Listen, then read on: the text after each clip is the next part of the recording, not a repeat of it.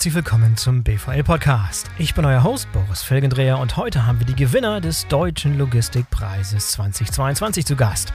Der Anlagenbauer SMS Group hat mit Boxbay ein automatisiertes Hochregallager für Container entwickelt, das sich bereits in einer Testanlage im Hafen von Dubai bewährt hat und in Kürze vielleicht auch schon in vielen weiteren Häfen dieser Welt zum Einsatz kommen wird.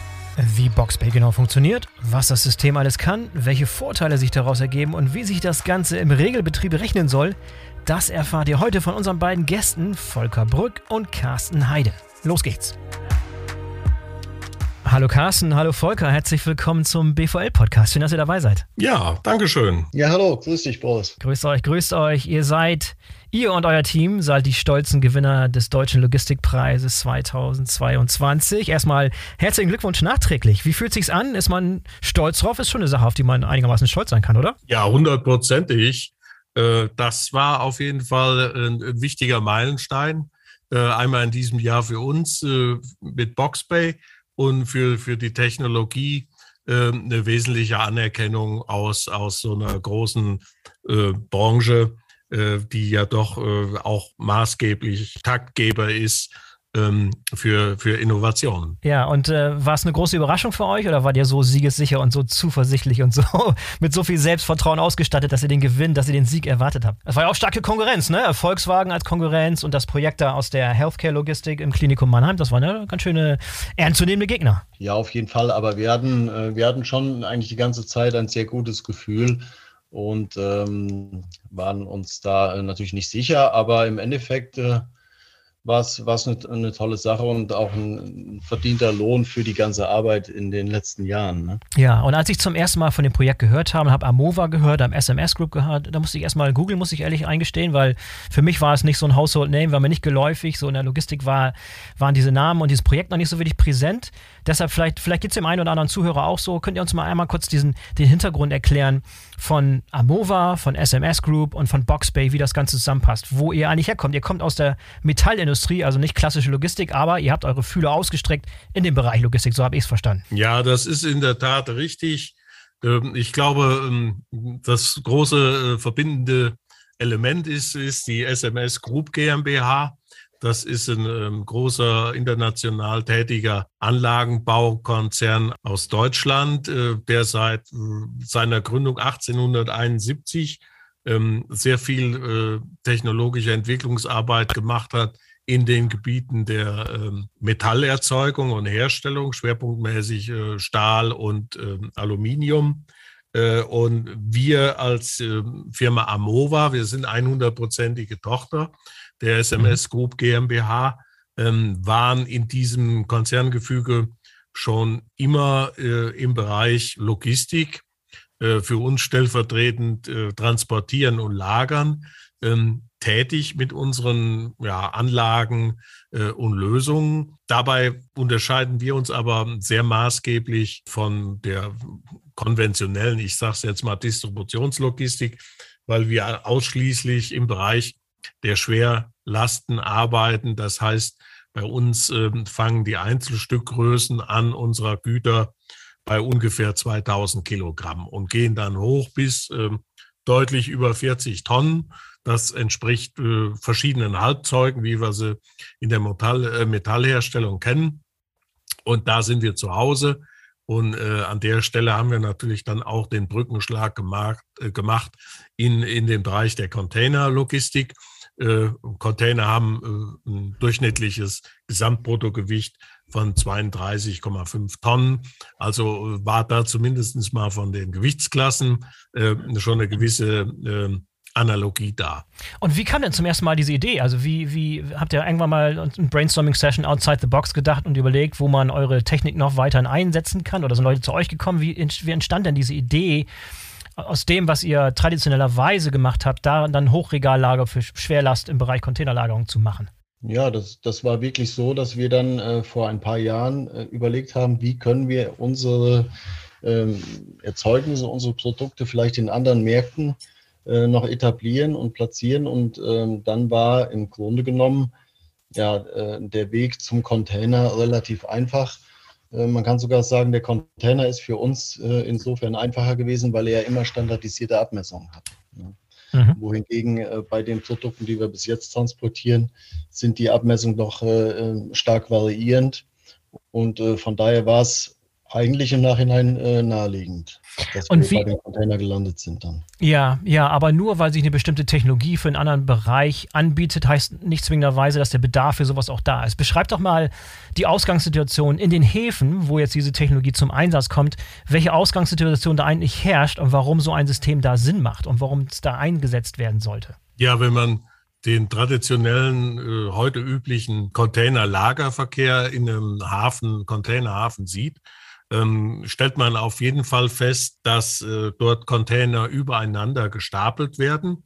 Das heißt, ähm, ein Container äh, wird äh, bündig äh, und auch mit Kontakt auf den darunterliegenden Container in, in Form eines Stapels äh, nach oben äh, angeordnet. Das geschieht meistens durch irgendeine Form eines eines Containerkrans. Das kann ein schienengebundener Kran sein, das kann ein gummibereifter ähm, sogenannter Rubber Tire Gantry Crane sein. Und letztendlich ist dann immer die Konsequenz, dass ich äh, bei ähm, Stapeln an irgendeinem Punkt äh, zu dem Problem komme, dass ich freiräumen muss, wenn ich Zugriff auf Container haben möchte, die sich nicht in der obersten Lagerebene befinden.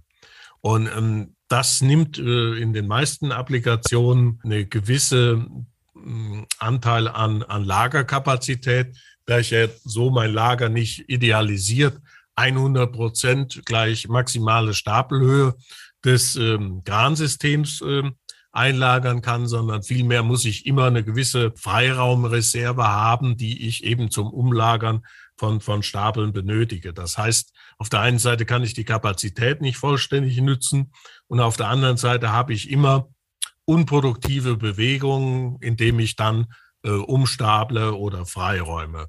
Und äh, dieser Grad an unproduktiven Bewegungen ist, äh, wenn man sich dann mit dem Thema beschäftigt, doch ähm, erstaunlich hoch. Das äh, kann man grob so sagen, dass man mit Sicherheit irgendwo im, im allgemeinen Durchschnitt ähm, zwischen 30 und 60 Prozent äh, unproduktiver Bewegungen für so ein Hafenlagerbetrieb hatte. Und das äh, sind natürlich Punkte, wo wir uns dann natürlich auch herausgefordert gefühlt haben und haben dann gesagt, naja, das muss aber doch auch irgendwie gehen, ähm, dass es einmal ähm, keine Freiraumbewegungen mehr gibt und dass man natürlich dann daraus resultierend auch höher stapeln kann.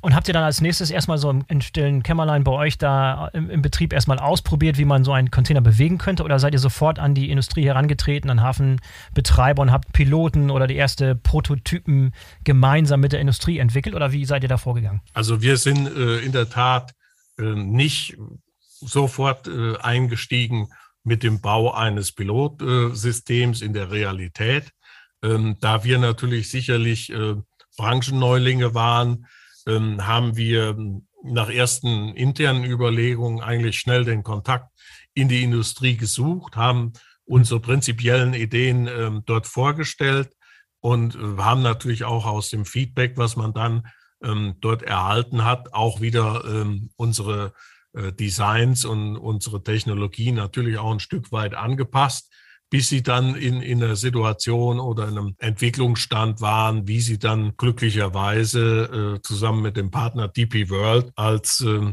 Erstanlage dann auch tatsächlich realisiert sind. Also für uns war immer wichtig, zum einen unsere Expertise aus dem Bereich Schwerlasten einzubringen, aber auch auf der anderen Seite die Bedürfnisse der Industrie da auch zu verstehen und auch Lösungen zu generieren, die auch äh, da mit hohem Nutzen anwendbar sind. Mhm. Du hast eben erwähnt, es, es, wurden Anpassungen gemacht, das macht auch Sinn. Ähm, welche Anpassungen wurden konkret gemacht und wie sieht dieses System heute aus, was heute so in Dubai, können wir gleich nochmal im Detail drauf eingehen, dieses, dieses Pilotprojekt, was an den Start gebracht hat, für das ihr auch den Preis gewonnen habt. Wie sieht diese Anlage konkret aus? Ja, ähm, das äh, kann man ganz klar so sagen. Es gibt da hm, zwei ganz maßgebliche technologische Schritte, die wir in der Evolution ähm, Hochregallager für schwere Lasten vorgenommen haben. Äh, der Carsten hat ja eingangs gesagt, in der Metallindustrie sehen alle Güter äh, sehr unterschiedlich aus. Das orientiert sich in erster Linie an der Abmessung aus den äh, Produkten, die dort produziert werden. Da gibt es hohe Varianzen. Der Container ist standardisiert. Er besitzt ähm, ja vorgesehene Aufnahmepunkte, die sogenannten Eckbeschläge, die sich an allen acht äh, Ecken des äh, Containers oben und unten befinden. Ähm, und wir haben zwar erst gedacht, den Container von unten zu greifen, ähnlich wie in einem normalen Europaletten Logistikhochregallager. Aber ähm, wir sind dann hinterher von der Industrie auch überzeugt worden, auf die konventionellen äh, Verriegelungstechniken auf den oberen Eckbeschlägen zu gehen. Ähm, das war jetzt ähm, der erste Entwicklungsschwerpunkt, dass wir dort äh, geeignete ähm, Teleskopsysteme an unseren RBGs entwickelt haben, die dort auch eine flexible Lagerung mit einer Twistlock-Verriegelung dann einsetzen. Das äh, war mit Sicherheit eine große Neuerung. Und die andere Neuerung äh, bezieht sich so ein bisschen auf die Gesamtlogistik. Und Carsten hatte die äh, gute Idee, letztendlich äh, die RBGs so zu gestalten, dass man dort aus der Fahrebene heraus nach unten durchstapeln kann. Das heißt also, so ein Regalbediengerät fährt äh, klassischerweise in, auf einer Fahrschiene, die äh, auf dem Boden befestigt ist und ähm, an dem oberen Ende des Mastes befindet sich dann immer eine, eine Führungsschiene, äh, die äh, die Stabilität des Geräts bei den Bewegungen äh, gewährleistet.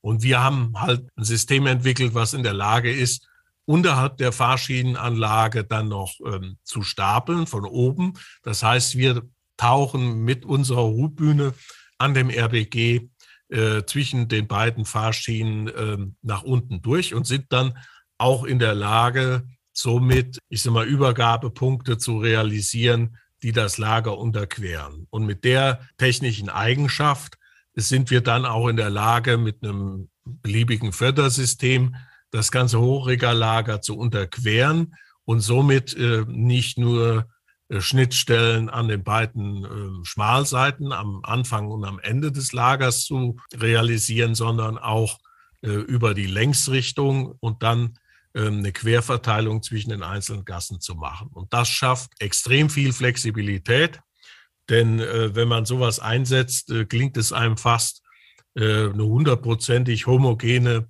Auslastung eines solches, solchen Systems zu haben, was natürlich die Gesamtproduktivität äh, sehr weit nach oben bringt. Macht Sinn. Jetzt habe ich ein, paar, ein, paar, Stichwörter gehört, die vielleicht so die einzelnen Elemente dieses Gesamtsystems darstellen. Ich habe Hochregallager gehört, ich habe Regalbediengeräte gehört, ich habe Paletten-Transportsysteme gehört. Wahrscheinlich gibt es noch eine irgendeine WMS-System, das das Ganze irgendwie verbindet und das Ganze auch äh, gesteuert werden kann. Vielleicht können wir auf diese einzelnen Punkte nochmal eingehen, um wirklich die markanten Merkmale dieser einzelnen Systeme oder Elemente zu beschreiben. Vielleicht angefangen mit dem Hochregallager, dass ich Sie da mal vorstellen kann. Wir werden auf alle Fälle nochmal einen Link in den Shownotes hinterlassen mit einem Video dazu, mit ein paar Aufnahmen, weil es ist eine Sache, es zu beschreiben, das andere, das in live zu sehen. Und da gibt es ganz tolle Aufnahmen, die das Ganze ein bisschen anschaulich machen. Aber vielleicht nochmal als Beschreibung jetzt für die Zuhörer, wie sieht konkret dieses Hochregallager aus? Ja gut, ein, ein Hochregallager ist also ein in sich ja, ähm, homogenes Gebäude, was äh, mehrere hundert Meter lang ist. Und äh, in unserem Fall können wir äh, dort elf Containerebenen übereinander lagern. Das heißt, wir sprechen mhm. über eine Gebäudehöhe von äh, circa 50 Meter. Die Regalbediengeräte, die innerhalb dieses äh, Hochregallagers fahren, fahren in einer Gasse und in einer Gasse können also typischerweise ein oder zwei Regalbediengeräte arbeiten. Und ähm, über die Breite des äh, Gebäudes gesehen können dann ja x-beliebig viele äh, Regalbediengeräte, also äh, Gassen nebeneinander angeordnet werden. Also das ganze äh, Gebäude ist insofern skalierbar im äh, Bezug auf die Länge und auf die Breite. Zur Lagerung der Container das muss man sich so vorstellen. Wir haben vertikale Stützen. Was wir nicht haben, sind äh, im Prinzip Fachböden, die jetzt horizontal Aufnahmen für Lagergüter bieten, wie zum Beispiel in einem, in einem Bücherregal. Wie hier hätten wir jetzt im Prinzip nur die, die Stützen als analogon Bücherregal Seitenwände, die dann ähm, kurze Konsolen haben, äh, wo der Container dann quasi mit seinen äußeren Eckbeschlägen aufgesetzt wird. Ansonsten äh, ist der Container in dem Lager dann mehr oder weniger freischwebend angeordnet. Das ist letztendlich deswegen passiert, weil der Container von sich aus eigenformstabil ist. Er ist also so konstruiert, dass er äh, seine Form beibehält, auch bei hohen Kräften. Wir haben ja eben erfahren, dass äh, die übereinander gestapelt werden. Und wenn die auf einem großen Containerschiff sind, dann äh, wird ähm, teilweise bis zu zehn Container übereinander gestapelt, wobei dann noch die dynamische Krafteinwirkung durch Schiffsbewegung quasi on top ähm, mhm. auf die Belastungen kommt, so dass der Container selber schon mal stabil ist. Das heißt auf der anderen Seite, wir können dann im Lager quasi die Böden weglassen. Das bringt der Container von alleine mit. Ja, und mhm. so gesehen werden die Container dann nur eingehangen, wobei hängen jetzt nicht genau der richtige Begriff ist. Die stehen ja auf der Unterseite auf. Aber dass man sich das mal vorstellt, wir haben eben versucht, die gesamte Stahlbaustruktur gewichtsoptimierend äh, zu bauen, indem wir dann eben auf, auf Entschuldigung, Fachböden äh, ganz verzichten. Mhm. Und vielleicht nochmal ein bisschen zum Prozedere, wie das jetzt da in, in Dubai bei diesem konkreten Fall abläuft, wie die Container von der einen Seite beladen werden und wie sie dann auf der anderen Seite sozusagen aus dem System wieder entnommen werden und was für Fahrzeuge zum Einsatz kommen und wie das Ganze sozusagen im Tagesablauf da funktioniert. In Dubai ist das so, dass ähm, man auf der Wasserseite, das heißt die Versorgung des Kais, äh, sogenannte Straddle Carrier einsetzt. Das sind ähm, ja, äh, Portal-Hochhubwagen, wie sie im äh, Hochdeutschen dann heißen würden. Ähm, das sind Fahrzeuge, die selber einen Containerspreader haben, ähm, dann ein, ein Fahrwerk, äh, was einigermaßen äh, stützenförmig ausgeführt ist. Die können einen Container überfahren und dann den Container selbsttätig ähm, greifen äh, mhm. und dann auf einer entsprechenden Ablage oder äh, auf dem Boden dann selber wieder abstellen. Die äh, heutigen ähm, Straddle Carrier sind in der Lage, drei Container übereinander äh, zu stapeln. Das ist dann der Fall, wenn Sie das Fahrzeug auch gleichzeitig für den Lagerbetrieb nehmen. Kleinere Ausführungen, die sogenannten 1 über 1 Fahrzeuge, sogenannte äh, Shuttle Carrier, sind dann eher für den Transport gedacht.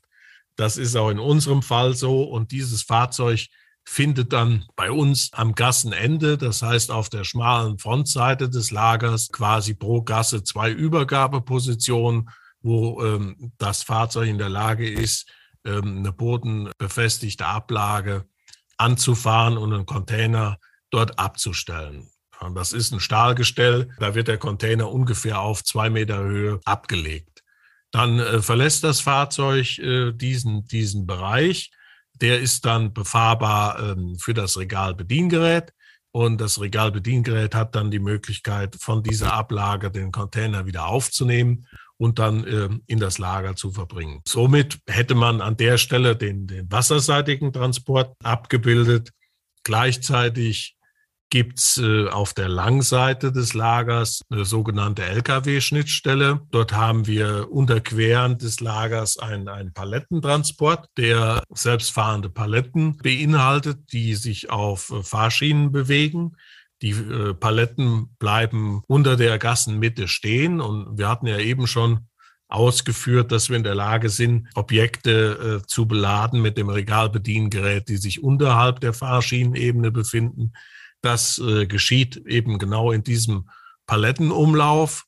Wir würden dann auf eine wartende Palette einen Container abgeben. Die Palette fährt dann unter dem Lager durch, bis sie äh, nach außen kommt auf die Längsseite des Lagers.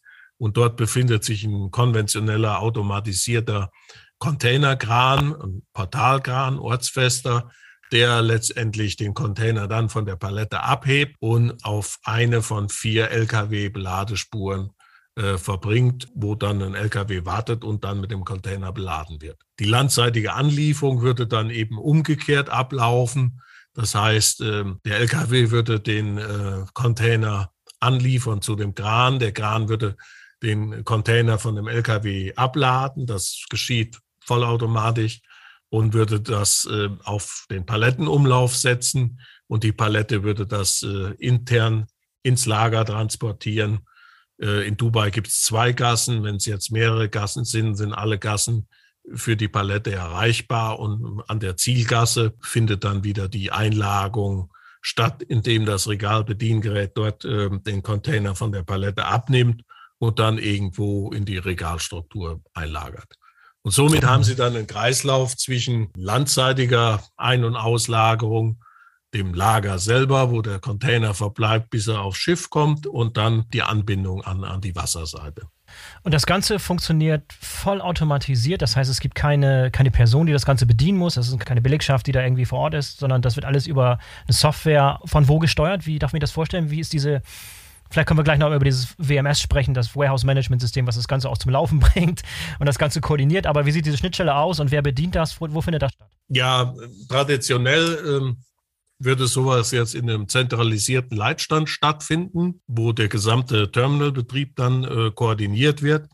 Äh, in Dubai ist das noch ähm, der Einfachhalbeiter direkt am Lager äh, untergebracht, aber die prinzipielle Struktur lässt das eben zu, äh, dass das auch jetzt kilometerweit von der Anlage entfernt in einem zentralen äh, Verwaltungs- und Betriebsgebäude passiert, äh, wo letztendlich diese ganze Bedienung, Überwachung dann letztendlich räumlich zusammengefasst ist. Die Konzepte gibt es ja schon auch für andere automatisierte Terminals, wo Lager und, und Kaikrane von so einer Einrichtung ferngesteuert werden. Das Gleiche ist auch mit unserem System möglich. Wir unterstützen ähm, auch die Fernsteuerung unserer Regalbediengeräte in äh, bestimmten Betriebssituationen für Wartungszwecke oder Störungsbeseitigung. Und ähm, insofern äh, sind wir da auch vollkommen up-to-date.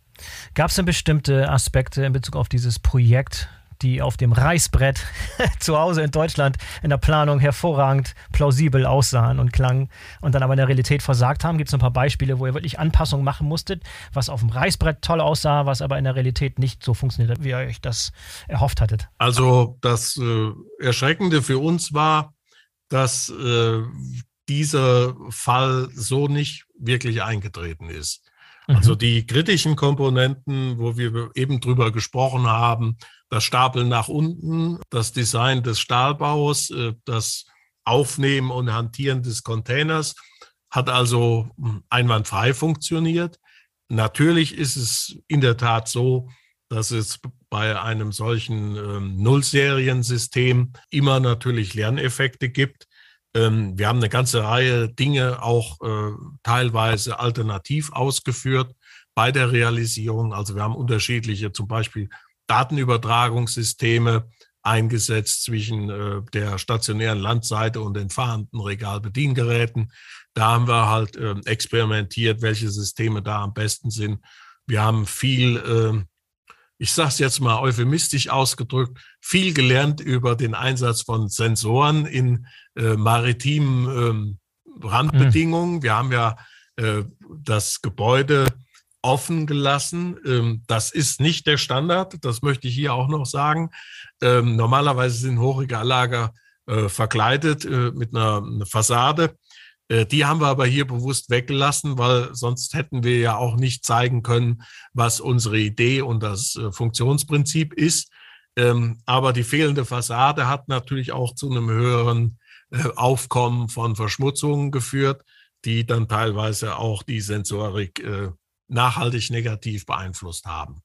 Ja, also da gibt es auf mhm. jeden Fall eine ganze Reihe von Anpassungen äh, für die Zukunft, äh, wo man das äh, noch weiter optimiert. Ja, was sind denn sowieso, abgesehen davon, weitere Aspekte, die diesen, diesen Container-Terminal in Dubai besonders machen? Ist, ist das repräsentativ für andere Terminals oder waren es einfache Voraussetzungen, schwere Voraussetzungen?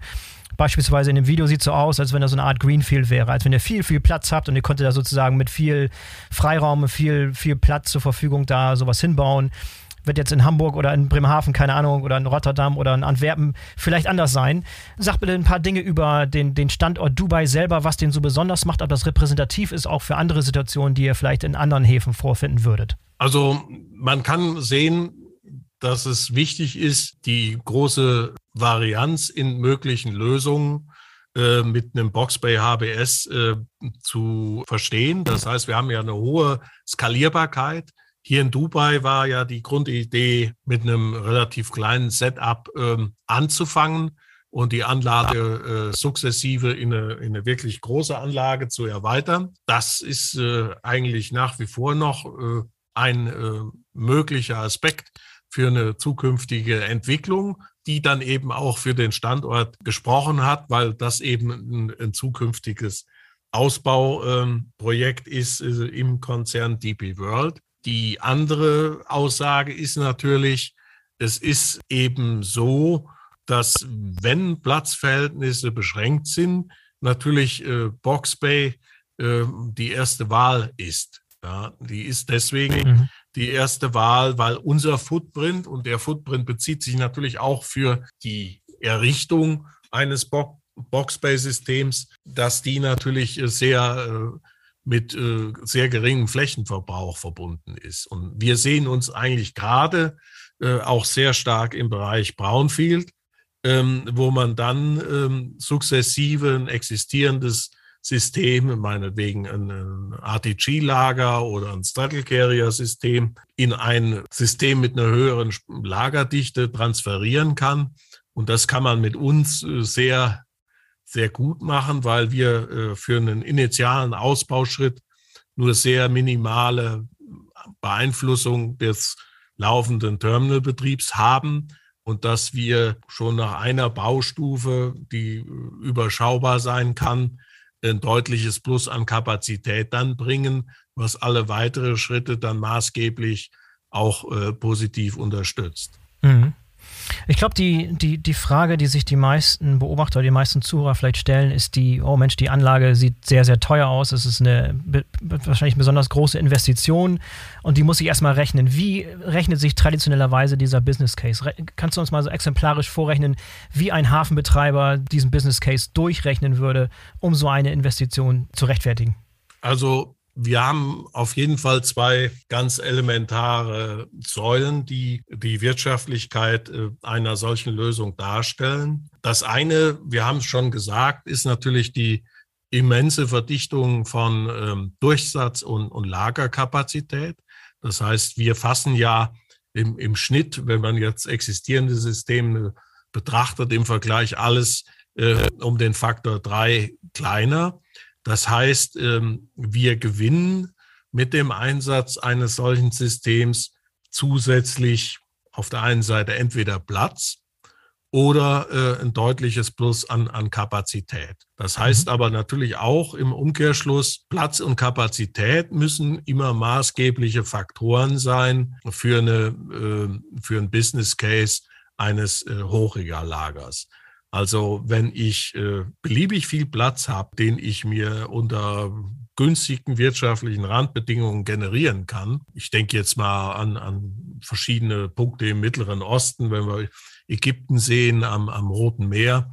Ähm, wenn ich da ein Stück aus der Sahara gewinne als, als Terminalfläche, dann bietet sich Boxbay nicht zwingend an äh, als äh, Lösung für ein Container-Terminal in, in so einem Use Case, weil ähm, die äh, wirklich schnell verfügbare und günstig verfügbare Fläche äh, natürlich keinen äh, adäquaten Gegenwert in so einem Business Case hat. Überlegen wir uns das aber für einen anderen Standort und bleiben wir auch mal bei einer deutschen Hafenstadt wie Hamburg. Da gibt es Diskussionen über die Westerweiterung äh, des Hafens. Das ist jetzt auch mal, wenn man es wirklich ganz losgelöst von, von Betriebskonzepten betrachtet, aber ähm, das sind ja Vorgänge, äh, die laufen 20 Jahre, äh, kosten also Unsummen an, an Geld und natürlich auch an Ressourcen und Energie, um letztendlich äh, einige ja, einen größeren Anteil an Hektar Fläche zusätzlich für den Hafen zu gewinnen.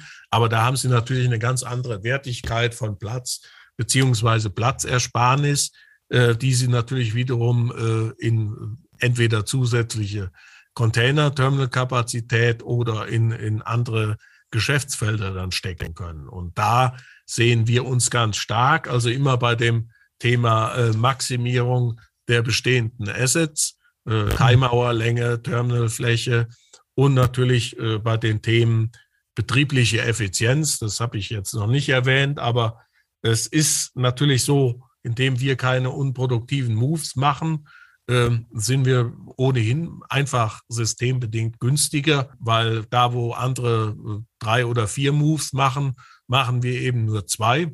Und die Energie und Verschleiß und die Anzahl von ähm, Equipment, die sie dafür brauchen, äh, die müssen sie bei uns natürlich nicht investieren. Und darüber hinaus setzen wir natürlich auf fortschrittliche Technologien. Wir sind durchgängig elektrisch angetrieben wir haben eine extrem hohe äh, Systemeffizienz in unseren Antrieben und Rückspeisung. Und wir bringen natürlich mit einem HBS auch immer gleich die passende äh, Solaranlage mit, die wir dann auf unserem Dach montieren, die uns auch selber äh, auskömmlich mit Energie versorgen kann. Zumindest in der Gesamtbilanz. Und so wird natürlich dann auch äh, für eine ganze Reihe von äh, Häfen ähm, der Use Case äh, sehr schnell äh, wirtschaftlich. Ja, ich habe gesehen, in, in, Dubai wurden auch diese Photovoltaik-Module benutzt. Ist das System da komplett autark? Ich meine, da sind natürlich ideale Voraussetzungen, viel Sonnenschein und da kann viel Elektrizität über, über Photovoltaik erzeugt werden. Ist, ist das komplett autark? Das heißt, diese gesamte Anlage kann sich über diese existierende Photovoltaikanlage dort speisen? Also in der energetischen Gesamtbilanz auf jeden Fall. Mit Solaranlagen hat es ja immer äh, natürlich äh, das Problem, dass es nachts keine Energieversorgung gibt. Und ja. dann ist es natürlich immer die Frage, setze ich jetzt auf Speichertechnologien oder habe ich eine, eine, eine Gesamt-Usage in, im Terminal oder gehe ich äh, mit einer Einspeisung ins, ins öffentliche Netz und äh, refinanziere mir dann den Energie, Energiebedarf in der Nacht. Mhm. Und in anderen Breitengraden, in anderen Regionen, wie meine in Hamburg oder Antwerpen, äh, da sieht es noch ein bisschen anders aus. Da ist die Energiebilanz nicht ganz so positiv, aber. Äh, also, ich will, will hier, hier äh, einschreiten. also, es ist über eine sehr weite, weite Spanne auf dem Globus äh, wirtschaftlich. Ja, also, mhm. ich sage, äh, in Hamburg haben sie noch ungefähr eine Kilowattstunde pro Quadratmeter Energie im äh, die sie über eine Solaranlage gewinnen können. Und das ist äh, dann für den Betrieb unserer Anlage eigentlich auch äh, energetisch in der Bilanz ausreichend. Mhm. Das Einzige, wo es nicht geht, ist dann in, in Skandinavien, wo dann die Lichtemissionen dann ähm, zu niedrig sind. Aber äh, die Grenze, die kommt eigentlich relativ spät. Mhm. Natürlich ist das in, mhm. in, in, in Dubai und äh, in der Sahara-Region, äh, afrikanischen Küsten, natürlich um, um Größenordnung größer, aber ähm, die Bandbreite an Überschüssen ist dann einfach auch nur ein Vielfaches von dem, was wir haben.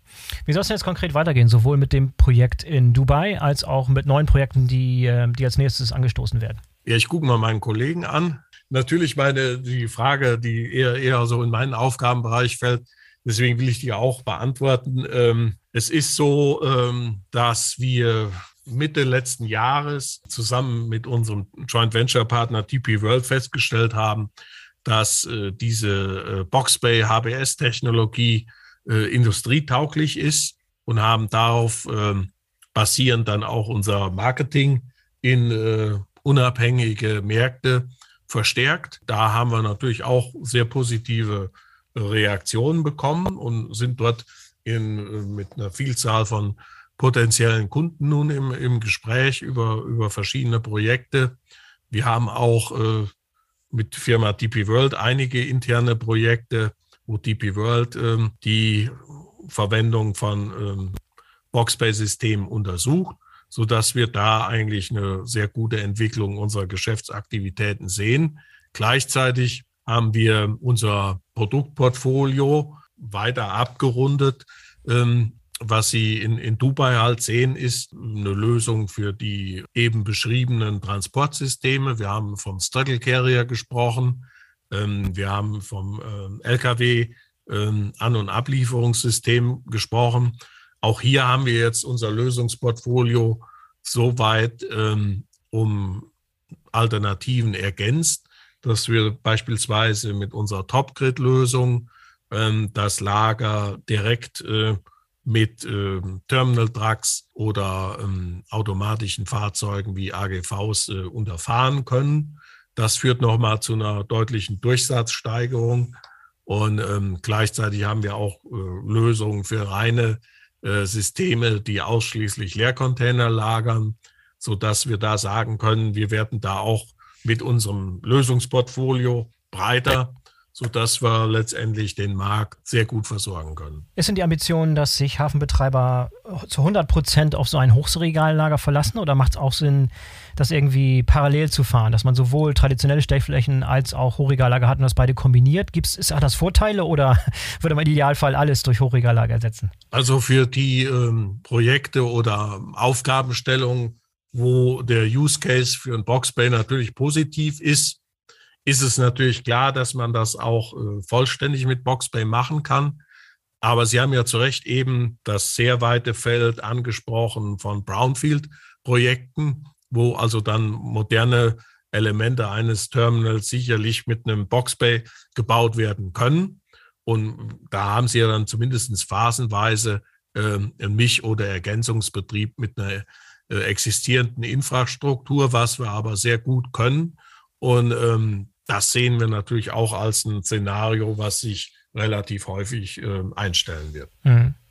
Und äh, was sind so Bereiche, wo ihr glaubt, wo sich das System in den kommenden Jahren noch substanziell weiterentwickeln wird. Also heute 2022 sieht das System so aus, aber in fünf Jahren ist schon, ist schon vielleicht viel mehr möglich. Was sind so die Entwicklungsfelder? Was sind auch so Potenziale, wo man das Gesamtsystem noch signifikant verbessern könnte? Also ich denke, ich habe eben mit den beiden Ansätzen die, die wesentlichen Entwicklungsstufen schon beschrieben.